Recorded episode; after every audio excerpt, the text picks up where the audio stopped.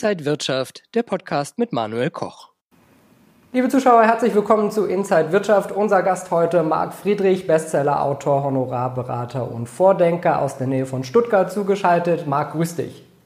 Servus Manuel, danke, dass ich da sein darf. Du weißt ja noch gar nicht, welche Themen ich heute alle so mit dir besprechen will. Ich habe mir drei Teile überlegt. Fangen wir mal vielleicht hinten an. Der letzte Teil Lösungen. Der zweite Teil in der Mitte, welche Probleme haben wir denn? Und der erste mhm. Teil ist Marc Friedrich.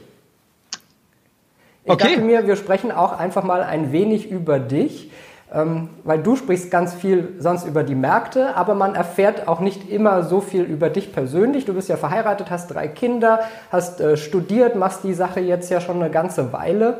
Und äh, ich fand, du hattest letztes Jahr so eine Art Neustart. Du hast dich von deinem früheren Geschäftspartner getrennt und bist jetzt mit Friedrich und Partner unterwegs. Wie war für dich dieser Neustart?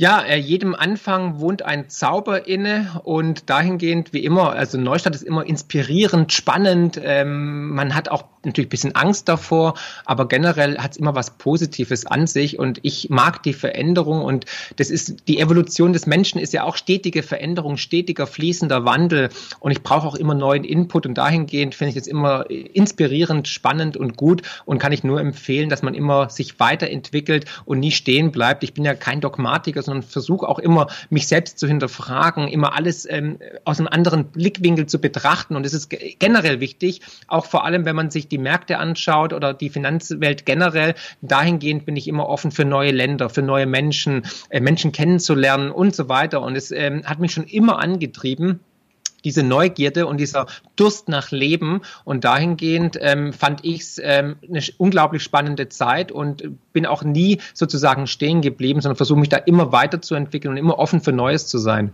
Wo siehst du dich denn zur Zeit und wo würdest du denn gerne hin? Gibt es da irgendwelche Ziele? ähm, ja, ich würde gerne mal reisen, ne? ist Corona und Quarantäne als Stichwort. Ähm, wo ich mich sehe, also ich, wir sind, ich bin immer noch ganz, ganz, ganz am Anfang und ähm, ich habe viele Pläne und da bin ich ein bisschen wie so ein Delfin, der ähm, unglaublich kreativ ist und immer wieder neue Ideen ähm, hat und es, mein, mein Team muss mich immer wieder auf den Boden sozusagen zurückholen und einfangen, weil die sagen, wow, krass, hey, ein, ein Quell an Inspiration und immer neue Buchideen, neue Ideen für Videoprojekte, äh, neue Business-Ideen und da bin ich auch sehr, sehr schnell dabei, dann auch äh, Nägel mit Köpfen zu machen und bin dann auch immer sehr begeisterungsfähig und leidenschaftlich. Und dann ist es immer gut, wenn ich dann in meinem Team dann auch Leute habe, die dann sagen, okay, eins nach dem anderen, da bin ich auch sehr dankbar darüber. Sonst würde ich mich wahrscheinlich auch verzetteln, weil wenn, dann möchte ich die Sachen schon richtig und gut machen und dahingehend immer schrittweise das abarbeiten. Aber ich denke, wir sind tatsächlich erst ganz, ganz am Anfang und wir haben noch ganz viel in petto. Da kann man sich auf jeden Fall darauf freuen und da dürft ihr auch alle gespannt sein, was da noch alles kommt aus dem Hause Friedrich und Partner. Und weil du Team sagst, ich habe gesehen, du suchst auch Mitarbeiter von Online-Redakteur, Videoschnitt, Analysten. Ja. Wie groß bist du denn jetzt? Wie groß ist denn dein Team? Also wir sind gerade so um die zehn Leute und werden jetzt, wie gesagt, gerne noch weitere einstellen. Also wer Lust, hier auch ein Aufruf, wer Lust hat, an, an, an finanzielle Intelligenz zu arbeiten, äh, Fußstapfen zu hinterlassen und wirklich Großartiges zu leisten und spannende Projekte zu begleiten, gerne einfach bewerben, jobs at friedrich-partner.de oder auf unsere Webseite schauen. Und wir haben da, wie gesagt, verschiedene Säulen, Standbeine, die wir jetzt äh, implementieren möchten, die wir aufbauen wollen. Spannende Projekte, die einzigartig sind in Deutschland. Schon mit unserem letzten äh, Videoprojekt, also investieren in der Pandemie, Pandemie haben wir wieder eigentlich die Messer ziemlich weit nach oben gesetzt. Andere machen das jetzt eigentlich auch nach, was ja auch ein Lob, Lob oder eine Art Anerkennung ist, ne, dass man jetzt auch internationale ähm, ja, Experten einlädt und dann auch auf Deutsch übersetzt und so weiter. Da waren wir wirklich Vorreiter, bin ich sehr, sehr glücklich. Mich freut es natürlich auch, dass es aufgenommen wird von anderen Videokanälen, dass wir da auch jetzt sozusagen einen Benchmark gesetzt haben. Ja, ich finde auch gerade der YouTube-Kanal, ich meine, äh, jeder fängt mal ein bisschen kleiner an, nimmt vielleicht das Handy, nimmt ein Video auf, aber da hast du dich ja auch wahnsinnig weiterentwickelt. Das sieht jetzt ja. sehr, sehr professionell aus. Wird Marc Friedrich oder Marc, wie du ja einfach gerne sagst, wird Marc jetzt auch zum Brand oder bist du schon ein Brand? Siehst du dich so? Nee, du, ich bin da sehr bodenständig und down to earth. Ähm, viele denken das, viele sehen das. Ich meine, man kriegt ja auch so Angebote, die ich aber alle ausschlag natürlich dem Motto, hey, hier irgendwie da Werbung und da Sponsoring und so, würde ich aber nie machen, weil die wichtigste Währung ist tatsächlich Vertrauen. Und ähm, ja, vielleicht bin ich jetzt sowas wie eine Marke oder so, aber ich bin noch weit weg von irgendwelchen Influencern auf Instagram oder so. Mir geht's wirklich um die finanzielle Intelligenz. Die Intention ist, den Menschen Mehrwert zu liefern, meinen Mitmenschen zu helfen, sich durch diese schwierige Zeit durchzunavigieren, Lösungen zu zeigen, für uns als Menschen, aber auch natürlich finanziell, aber auch mental. Und dahingehend ähm, mache ich einfach das, auf was ich Lust habe. Und es merken die Menschen, dass ich da authentisch bin, leidenschaftlich bin, ich ich selber bin und nicht irgendwie eine Rolle Spiel. Und dahingehend denke ich mal auch der Erfolg wahrscheinlich, genau. Ich finde, äh, viele versuchen ja auch immer so ein bisschen Home Stories zu machen. Von dir sieht man relativ wenig, noch weder von deiner Frau noch von den Kindern. Hältst du die bewusst aus allem raus? Ich trenne immer Arbeit, Sport und Spiel. Also ich finde, ähm, Family und Kinder sind absolut ähm, heilig und es hat nichts mit Business zu tun. Da machst du dich auch ein, angreifbar. Vielleicht müssen wir deswegen auch die, den Teil rausziehen oder so, ja, oder rausschneiden. Müssen wir noch gucken, müssen wir überlegen. Ähm, ich würde nie meine Privatsphäre irgendwie verwenden, um Marketing zu betreiben oder ähm, Geld damit zu verdienen. Ich finde es ähm, unsäglich und ähm, ja fast schon beschämend und armselig. Das heißt, ähm, man sollte immer mich danach bewerten, nach der Qualität des Contents, den ich liefere, nach der Arbeit und nicht, weil ich irgendwelche Home Stories mache, wie Politiker oder irgendwelche ähm, B- oder C-Promis, sondern mir geht es um die Sache und nicht, dass ich jetzt irgendwie hier auftrumpfe und dass Leute irgendwie in meinem Wohnzimmer sitzen und ich mit, mich mit meinen Kindern ablichten lasse. Marc, vielen Dank für diesen persönlichen Teil. Dann würde ich gerne mal äh, zum, Pro zum Problem kommen. Äh, das Problem Corona beschäftigt uns jetzt ein gutes Jahr. Äh, wir haben damals schon äh, gesprochen, immer mal wieder zwischendrin Interviews gemacht. Die Frage ist, ist das Problem jetzt behoben oder ist eigentlich, äh, fängt es erst an? ja, ähm, ja, was soll ich sagen? Ich befürchte, wir sind immer noch ganz, ganz, ganz am Anfang. Wir sehen ja das Versagen an oberster Stelle am laufenden Bank. Es ist ein Desaster, es ist eine Katastrophe. Es zeigt aber genau das, was ich seit Jahren bemängele, dass wir Inkompetenz haben in unserer politischen Elite, dass wir ein neues System brauchen, dass wir den Crash eigentlich schon haben, nämlich den, den politischen Crash und dass unsere ähm, Politiker, unsere Berufspolitiker ähm, einfach jede Krise einfach ver, ver, vermasseln mit jeder Krise scheitern und sich von einer Krise zur nächsten hangeln und dass wir ein neues System brauchen. Ich kann es nur unterstreichen und das hat jetzt nichts mit Populismus zu tun, sondern es ist einfach so. Und wer das jetzt äh, bezweifelt oder ignoriert oder als äh, Populismus darstellt, dem ist nicht mehr zu helfen, weil oftmals sind die Parteien nicht die Lösung, sondern ein Problem. Ich denke, die letzten Wochen, Monate haben es aufgezeigt, dass die EU gescheitert ist, dass unsere Regierung maßlos über, über, überfordert ist und ähm, jetzt auch noch mit diesen, mit diesen Maskendeals und dieser Korruption. Für mich als überzeugter Demokrat ist es unerträglich, was da passiert, aber bestätigt halt, dass wir am Ende dieses Zyklus sind, dass wir in einer Zeitenwende sind und dass wir einfach neue Wege gehen müssen. Und das kann man nicht mehr von der Hand weisen. Also es, es ist so offensichtlich und dahingehend leider gerade erst am Anfang dieses Prozesses und er wird mit vielen Schmerzen einhergehen. Und wir hatten ja schon im September ein schönes Video dazu gemacht eigentlich und vieles von dem, was wir damals besprochen haben, ist ja de facto eingetreten. Ja, wenn du jetzt äh, in die politische Richtung gehst, muss man ja zum einen erstmal sagen, die Regierung, die wir haben, die haben wir gewählt, mehr oder weniger. Also die ist ja legitim demokratisch gewählt. Jetzt haben wir im September die nächste Chance, unser Kreuzchen zu machen. Ähm, ich glaube, wenn, wenn du persönlich was ändern möchtest, dann äh, hört sich das eher so an, als ob du deine eigene Partei gründen müsstest. Wahrscheinlich müsste man das, aber ich habe ja schon gerade schon gesagt, ich habe den Glauben an das Parteiensystem verloren, aufgegeben. Und übrigens, also nicht alle wurden wirklich demokratisch legitimiert. Ich möchte nur Frau von der Leyen jetzt in der EU erwähnen, die eingesetzt wurde, weil die standen jetzt zu, nie zur Wahl. Und es war für mich der erste Bruch eigentlich im System, weil die EU hat damit bewiesen, sie ist nichts anderes als eine Fassadendemokratie, planwirtschaftlich, sowjetisch organisiert, ne, mit einer Kommissionspräsidentin und mit Räten. Und es war für mich ein Schlag ins Gesicht, weil da habe ich einfach gemerkt, dass meine Stimme doch nicht zählt, weil derjenige, der gewählt wurde, kam nie an die Macht sondern es wurde jemand komplett anderes eingesetzt, der nie äh, zur Wahl stand. Und das sollte dem überzeugten Demokraten oder jedem Bundesbürger zu, äh, eigentlich ein Fragezeichen in den Kopf werfen. Und es sind viele Sachen passiert jetzt auch unter dem Deckmantel Corona, die für das eine oder andere Fragezeichen äh, sorgen sollten, wie zum Beispiel, dass die Schuldenunion, die Transferunion jetzt eigentlich so durch die Hintertür eingesetzt wurde, implementiert wurde, dass die EU jetzt Schulden machen darf wie ein souveräner Staat, dass die Notenbanken weiter Geld drucken etc. pp. Viele viele Sachen, die jetzt nicht ganz koscher sind, die jetzt eigentlich in die falsche Richtung laufen, die aber halt beweisen, dass wir eigentlich im, am Ende eines Zykluses sind und dass jetzt ein neuer Zyklus beginnt. Und so sind die Zeitenwenden immer eigentlich ähm, ja, ähm, gekennzeichnet dadurch, dass die Eliten versagen, dass äh, Probleme eruiert werden, die keine Probleme sind und dass die ähm, politischen Eliten dann auch versagen. Und dahingehend ähm, sind wir gerade in diesem Paradigmenwechsel mittendrin und ja, es wird auf jeden Fall nächsten Jahre nicht langweiliger. Du hast einen wichtigen Punkt gerade gesagt. Es gibt ja diesen EU-Wiederaufbaufonds und nicht mal durch die Hintertür, sondern eigentlich durch die Vordertür werden jetzt einfach Schulden vergemeinschaftet. Und ja. das, was man lange nicht wollte, hat man im Prinzip jetzt durch Corona als Ausrede doch äh, gut bekommen.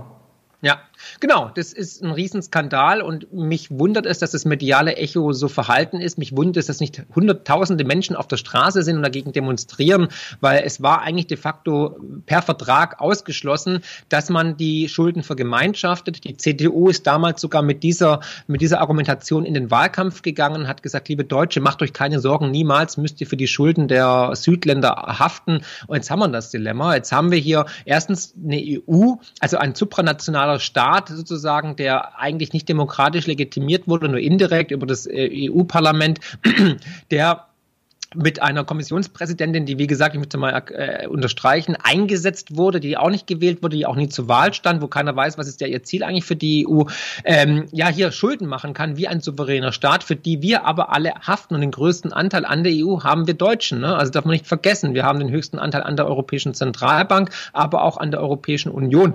Und wir werden die Zeche zahlen, das muss uns klar sein, weil die Südländer Europas sind de facto bankrott, die werden nicht zahlen können und man darf auch nicht vergessen, wenn Länder rausfallen, wenn Länder nicht nicht zahlen können, wird es nach dem Schlüssel der EU umgewälzt auf die anderen Länder. Also wir alle werden den eigentlich im Endeffekt die Rechnung bezahlen müssen. Und für mich ist das nicht mehr demokratisch, was da passiert. Und so sehr ich Europa liebe, aber Europa hat nichts mit der EU zu tun und die EU hat sich in eine gefährliche Richtung entwickelt. Generell sehen wir ja, dass die Politik einen Gefallen daran gefunden hat, durchzuregieren, jetzt mit, ähm, ja, mit Notstandsgesetzen, dass das Grundgesetz ausgehebelt wird, dass jetzt Grundrechte zugeteilt werden. Das ist eine ganz, ganz gefährliche gefährliche Entwicklung. Und ich habe immer gesagt, wir werden Richtung links umkippen, ja, also gegen Richtung Sozialismus. Wir haben es ja schon mit Mietpreisdeckel in Berlin. Wir haben andere Verordnungen, Vermögensabgaben, Vermögensteuer, was da alles kommen soll. Das geht in die falsche Richtung meiner Ansicht nach. Und wenn wir nicht aufpassen, wachen wir in einer Welt auf, in, die wir nie, in der wir nie aufwachen wollten. Also die DDR lässt grüßen.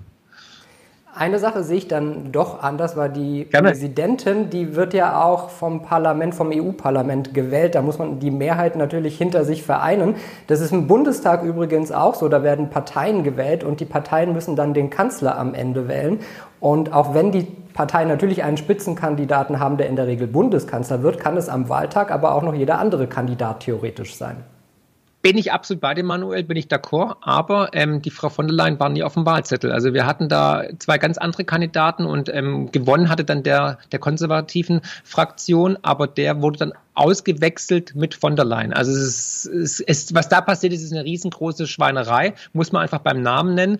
Und jetzt ähm, damit zu werben, dass Frau von der Leyen so toll ist und dass wir die gewählt haben, also gibt es tatsächlich auch Plakate von der EU, die das ähm, suggerieren, das ist ein Unding und ein Schlag ins Gesicht für die Demokratie und zeigt einfach, dass die EU keine wahre Demokratie ist. In anderen Ländern wie in den Niederlanden, wie in Irland, da wurde mehrfach gegen das Referendum sozusagen vorgegangen, da wurde so lange abgestimmt, bis man die, das richtige Ergebnis hatte. Auch das wurde schon von vielen vergessen, dass da mehrfach die Wahl sozusagen nicht anerkannt wurde und die nochmal wählen mussten, bis es gepasst hat. Und ähm, wie gesagt, wir hatten andere Spitzenkandidaten bei der EU-Wahl, die auch einen langen aufwendigen Wahlkampf betrieben haben, wo es Plakate gab, wo es ähm, Spitzenkandidatendiskussionen äh, gab im Fernsehen. Da wurde Wahlkampf getrie getrieben in, in, ganz Europa. Ich sage nur CO2-Bilanz wurde rumgeflogen und alles. Und dann hat auch er gewonnen. Ähm, wie hieß es nochmal? Entschuldigung, ich muss jetzt kurz überlegen. Wie hieß er denn?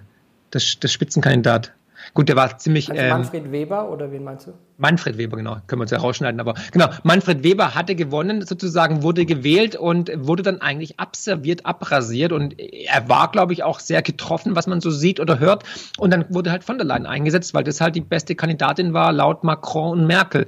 Und das war schon ein Unding. Also es hat mit Demokratie rein gar nichts zu tun. Also wenn wir jetzt irgendwie morgen Partei XY wählen und die gewinnt, Entschuldigung, habe ich einen Frosch im Hals, eine Sekunde.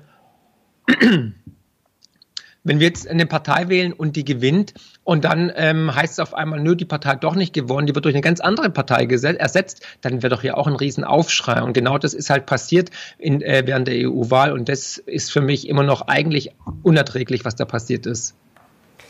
Kommen wir nochmal von dem Politischen wieder ein bisschen weg. Ähm, ich will einfach auch nochmal äh, schauen, wo wir momentan so wirtschaftlich stehen. Also wir hatten die Dotcom-Blase Anfang 2000er Jahre, Finanzschuldenkrise 2007, 2008. Jetzt haben wir die Corona-Krise. Es werden enorme Schulden gemacht, Schuldenpakete äh, von den Staaten zum einen aufgenommen. Dann haben wir die Notenbanken, die Billionen ins System pumpen. Jetzt hat auch gerade US-Präsident Biden das neue 1,9 Trillionen schwere äh, Programm äh, fast schon durch. Äh, wo führt das alles noch hin? Werden deine Kindeskinder mal weiter an diesen Schulden abzahlen müssen? Ja, also wir sind jetzt im monetären Endspiel. Das heißt, wir sind nochmal so ein letztes Aufbäumen des Systems, um das Geldkarussell am Laufen zu halten, um den, den, den Ball im Spiel zu halten. Und das geht jetzt exponentiell natürlich. Das heißt, wir werden noch weitere Konjunkturpakete sehen. 2008 hat, haben lediglich die Notenbanken Geld ins System gepumpt. Aber jetzt sehen wir sogar das Doppelgespann, nämlich einmal die Notenbanken, aber auch die fiskalischen Pakete, also die Staaten, die Geld ins System pumpen. Und es werden dieses Jahr wahrscheinlich drei Billionen Dollar werden, die an fiskalischen Konjunkturpaketen nochmals ins System gepumpt werden und parallel noch dazu das ganze Geld der Notenbanken, die ja auch ähm, Dauerpressen ohne Ende, ne? also die 24-7, die Druckermaschine am Laufen halten und die Zinsen im Keller belassen. Das heißt, ähm, die Kindeskinder, also unsere Enkelkinder werden das nicht mehr zahlen, weil davor wird das ganze System natürlich äh, in einem großen Knall zusammenbrechen. Das heißt, man wird versuchen, entweder über einen Schuldenerlass, über einen Schuldenschnitt, über Inflation, diese Schulden aus dem System zu äh, lassen. Aber das wird wahrscheinlich nicht gelingen. Ich bleibe dabei. Wir werden Inflation sehen. Wir werden eine Währungsreform sehen am Ende dieses Spiels. Und die Frage ist nur wann, sondern also die ist wirklich nur wann und nicht ob. Inflation war ja in den letzten Wochen jetzt auch immer ein großes Thema. Die Renditen für US-Staatsanleihen sind nach oben gegangen und äh, viele erwarten, dass die Konjunktur nochmal ordentlich anziehen wird, dass die Leute wieder mehr konsumieren, mehr reisen werden, dass viel ausgegeben wird. Ja. Siehst du da auch eine Gefahr, dass die Inflation wirklich gefährlich hoch werden könnte? Ja, durchaus. Also es gibt verschiedene Szenarien. Wenn jetzt hier die Impfstoffe wirken, wenn die Läden wieder aufmachen dürfen, dann liegen da jetzt Billionen auf der hohen Kante, die jetzt investiert werden möchten. Die Leute werden reisen, werden einkaufen, werden es, es sich gut gehen essen gehen, nach Freiheit, nach, nach, nach Luxus und so weiter. Das heißt, da wird unglaublich viel Nachfrage entstehen. Und dann wird es natürlich so ein Crack-Up-Boom geben, also so ein Melt-Up. Allein die 1400 Dollar Stimuluspaket von beiden, die werden viele auch verwenden, um zu zocken über Robin Hood an den Börsen. Das heißt, wir werden nochmal so einen richtigen Melt-Up sehen, so eine, eine Reflation. Ne? Also da, da geht es mal richtig ab. Und ich glaube tatsächlich, wir werden Inflation sehen.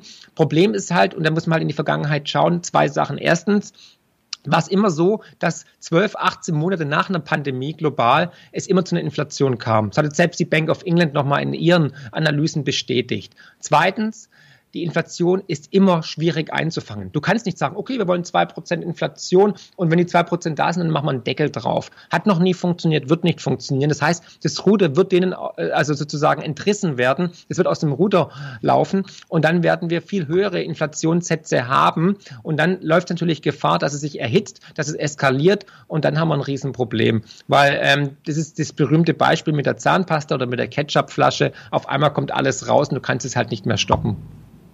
Im letzten Jahr 2020 gab es in Deutschland 2,7 Millionen Menschen, die zusätzlich in die Aktienmärkte investiert haben, ob nun über Fonds oder über direkt in Aktien. Ja. Aber es waren auf jeden Fall mehr Leute am Markt. Ist das jetzt positiv, weil sich die Leute Gedanken machen oder sind da so viele Zocker bei, die ja eigentlich dann nur äh, statt ins, äh, ins Spielcasino zu gehen, an die Börse gehen? Beides, Manuel, beides. Ähm, ich finde es großartig, dass die Menschen jetzt das System sozusagen ähm, hinterfragen und überlegen, ja gut, jetzt haben wir Nullzinsphase, wie lege ich denn sinnvoll Geld an? Es macht ja keinen Sinn mehr, in einen Bausparvertrag zu investieren oder Riester, Rürup oder Lebensversicherungen und sich dann unter anderem auch für die Aktienmärkte in, äh, interessieren. Finde ich großartig, weil ich bin ein großer Verfechter von Sachwerten. Ne?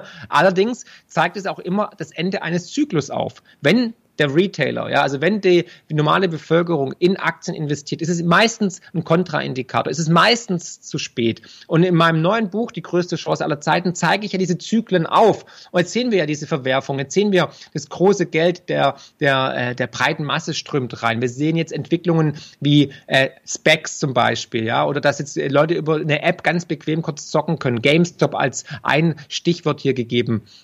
Und das ist immer so ein Zeichen, dass dann eigentlich schon sozusagen der Zenit erreicht wurde und dass es nur noch wenige Monate dauert, bis dann der Crash kommt, eigentlich, bis dann die Börsen dann auch mal Luft ablassen. Und da denke ich mal, sind wir jetzt in einem sehr späten Status momentan, sehr späten Zyklus.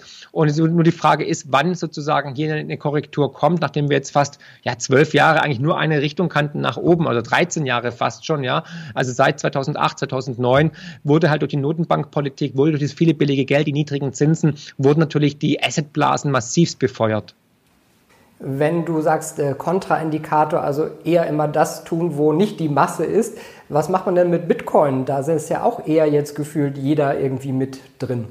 Ach, ganz und gar nicht, ganz und gar nicht. sind wir doch mal ehrlich. Also äh, natürlich ist der Preis stark gestiegen. Im Übrigen habe ich das ja bei dir auf dem Kanal bei unserer Premiere in deinem Studio damals ähm, prognostiziert bzw. empfohlen. Da waren wir bei 10.000 ähm, Dollar, jetzt sind wir bei ähm, fast 50.000 Dollar. Und ähm, dahingehend, ähm, ja, toller Anstieg, aber ist noch, äh, wir sind immer noch am Anfang meiner Ansicht nach. Also da bin ich immer noch sehr, sehr bullish.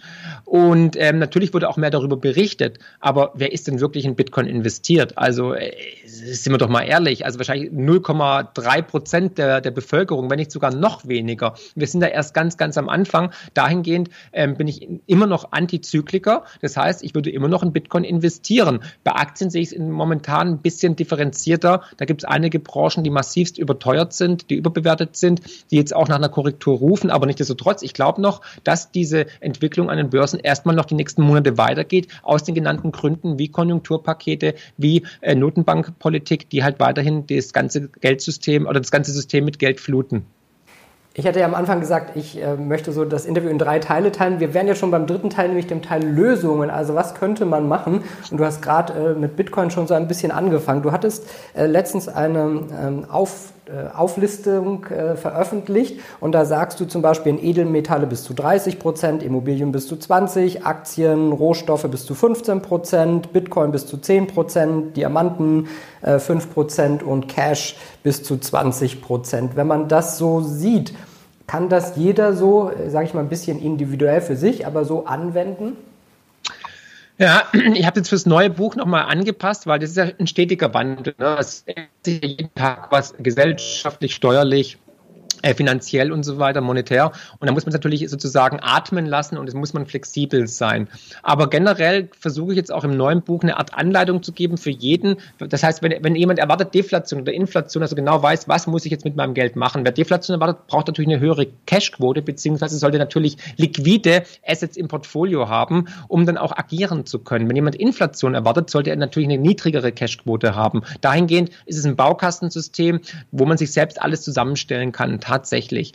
Und ähm, ich habe jetzt die Gewichtungen teilweise verändert, ganz klar. Und ähm, ich würde bei Lösungen auf jeden Fall immer noch versuchen, natürlich verschiedene Standbeine zu äh, favorisieren. Ich würde auf jeden Fall weiterhin diversifizieren, also mehrere Eier sozusagen im Nest zu haben, nicht nur irgendwie alles auf, ein, auf, ein, ähm, auf eine Karte setzen. Das heißt, Diversifikation ist das A und O und das natürlich in Sachwerten, die, wenn es geht, antizyklisch sind, die momentan noch nicht so gehypt sind. Es gibt sogar noch im Aktienbereich Aktien, Aktien die ich nach wie vor spannend finde, die unterbewertet sind. Es gibt andere Branchen, die jetzt gut gelaufen sind, wo man gucken muss, wohin die Reise geht. Und natürlich, es gibt Sachwerte, die noch überhaupt nicht erkannt sind oder die man noch gar nicht irgendwie in, in, in Betracht gezogen hat. Und da muss man halt immer auf diese Investment, also werde ich auch erstmalig im Buch aufzeigen, eine in, äh, Investmentampel schauen, wo im Zyklus stehen die verschiedenen Assets. Ja, und wenn jemand, wenn, wenn ein Asset halt unten ist im Tal, ja, oder halt auf dem aufsteigenden Ast ist, dann muss man kaufen. Wenn es oben auf dem Top ist, wie Immobilien zum Beispiel, dann auf jeden Fall nicht nicht mehr kaufen, abwarten, halten oder vielleicht sogar antizyklisch verkaufen.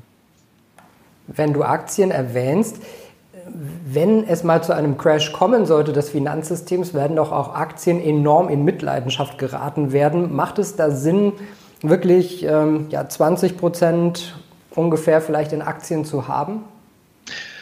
Ja, also ähm, erstens, Aktien sind immer ein Sachwert und natürlich, wenn das ganze System crasht, dann wird natürlich auch diese Aktien mit in Mitleidenschaft gezogen, ganz klar. Ne? Wenn man natürlich das erkennt, dann kann man natürlich dementsprechend agieren, ne? aber das perfekte Timing wird keiner haben. Aus diesem Grund sollte man erstens mehrere Eier im Nest haben und zweitens versuchen, auch schrittweise zu investieren. Also nicht alles sofort investieren, sondern immer schrittweise investieren.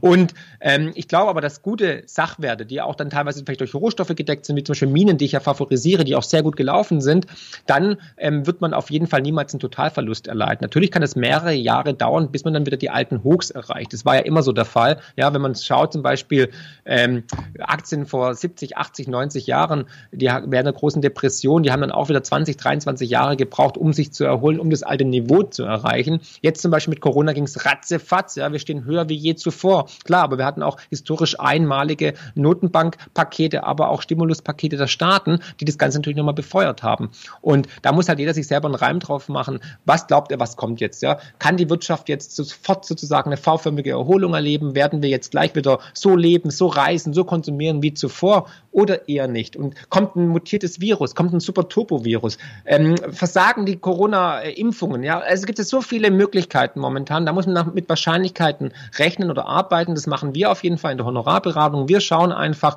welches Szenario ist am wahrscheinlichsten, welches ist unwahrscheinlich und dann versucht man das auszutarieren. Und natürlich, wie gesagt, man versucht halt einigermaßen richtig zu liegen. Keiner liegt 100% richtig, weder beim Timing noch bei dem Szenario, wie es eintrifft. Aber wenn man ungefähr richtig liegt, reicht schon.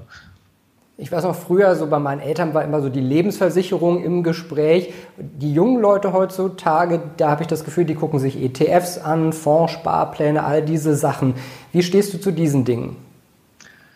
Ähm, ja, also generell eigentlich positiv. Also wie gesagt, ich bin großer Fan von Sachwerten, von Aktien, von Fonds, als auch von, von ETFs. Bei ETFs gibt es auch Sachen, die nicht so positiv sind. Ja, also selbst Michael Burry warnt davor. Also zu denken jetzt, ähm, dass ETFs das Allheilmittel sind, wäre ich vorsichtig. Ja, also ich würde nicht nur in ETFs investieren, ich würde immer auch Aktien oder vielleicht auch ähm, Fonds äh, beimischen und ähm, finde ich es auch ein bisschen fahrlässig. Am Wochenende gab es auch einen Artikel in, im, im Spiegel von ähm, äh, Tenhagen, der praktisch gesagt hat, es wäre risikoarm in ETFs zu investieren.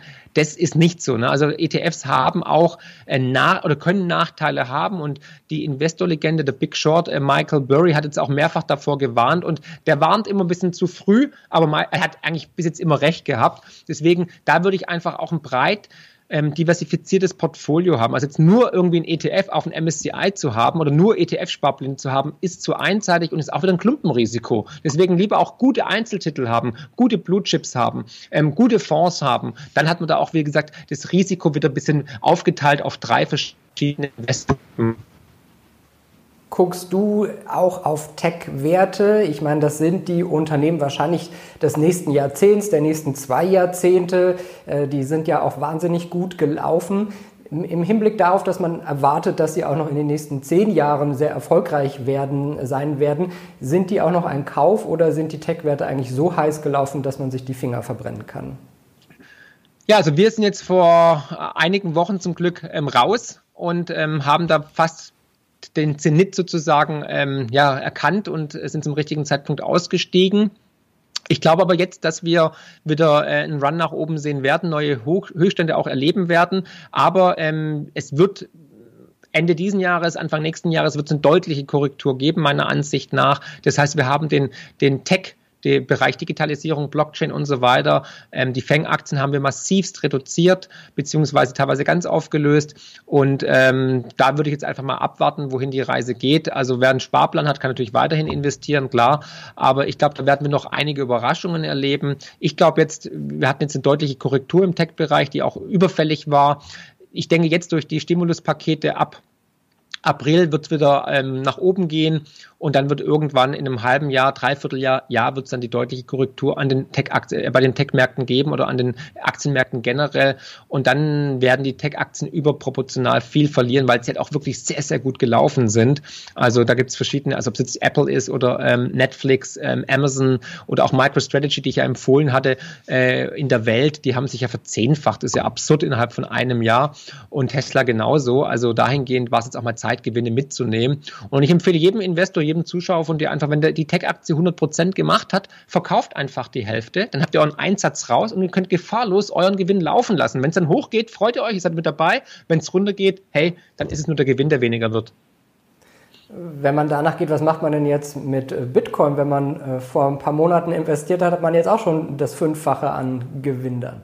Du fragst aus Eigeninteresse. Du hast auf mich gehört damals. Nein, äh, Spaß beiseite. Ähm, genau das Gleiche. Wenn man, wenn man unruhig wird, wenn man irgendwie schwitzige Hände hat, wenn man schlecht schläft, deswegen dann verkauft doch einfach die Hälfte oder äh, ein Fünftel zieht euren Einsatz raus und lasst den Gewinn laufen. Ich persönlich, ich empfehle eher äh, zu halten, beziehungsweise sogar weiterhin zu akkumulieren, weil ähm, wir sind erst am Anfang dieser ganzen Geschichte.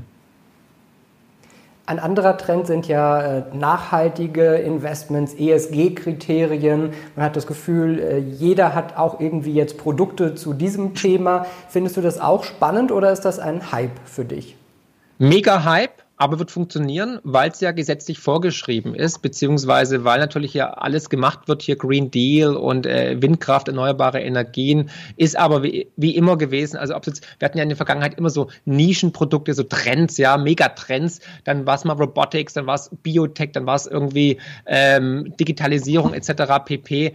Ähm, ich habe im neuen Buch was über Kontratjew geschrieben. Das sind so Zyklen. Und ich glaube, der nächste Zyklus ist tatsächlich auch teilweise so ESG-konform, das heißt erneuerbare Energien, aber vor allem Rohstoffe. Rohstoffe, weil ohne Rohstoffe haben wir keine Innovation, haben wir keine Digitalisierung, haben wir kein MacBook, kein iPhone, äh, kein Amazon. Und deswegen brauchen wir Sachen, die wirklich die Basis sind, das Fundament sind für den nächsten Superzyklus. Und das sind meiner Ansicht nach durch Natur oder durch die Mathematik limitierte Werte. Und deswegen bricht jetzt das goldene Zeitalter an, das Zeitalter der Sachwerte in den nächsten zehn Jahren.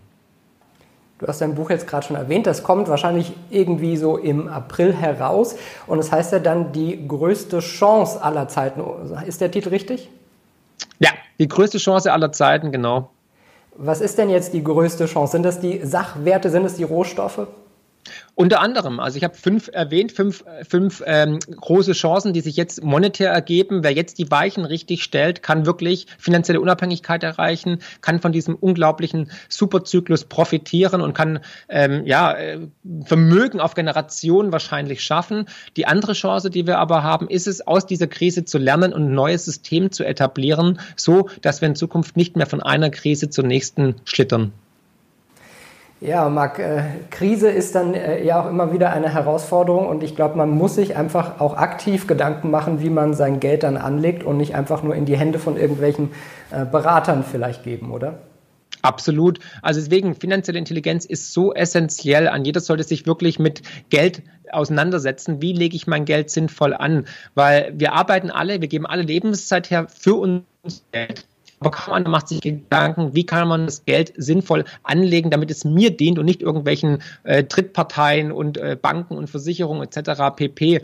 Und dahingehend, jetzt ist wirklich äh, die Not wirklich groß, weil wir stehen gerade an dieser Wegscheide und wir werden große Verwerfungen erleben, meiner Ansicht nach. Und das versuche ich im Buch ja auch darzulegen, dass wir gerade diesen Zykluswechsel sehen. Alles ist in Zyklen, alles bewegt sich in Zyklen. Jedes Leben, die Natur, aber auch die Finanzwelt. Und jetzt sind wir gerade am Ende eines großen Zyklus. Es beginnt ein anderer großer Zyklus. In diesen äh, historischen Momenten werden Vermögen entweder vernichtet oder geschaffen. Und da kann man sich jetzt positionieren. Das ist eine einmalige Chance und die größte Investmentchance unserer Lebzeit. Die wird sich so nie wieder ergeben. Und deswegen ist dieses Buch auch so essentiell. Marc, danke dir für diesen ganzen Input. Äh, war wieder toll mit dir zu sprechen. Äh, alles Gute, viel Erfolg fürs Buch. Dankeschön, Manuel. Und liebe Zuschauer, Ihnen und euch danke fürs Interesse. Bis zum nächsten Mal bei Inside Wirtschaft.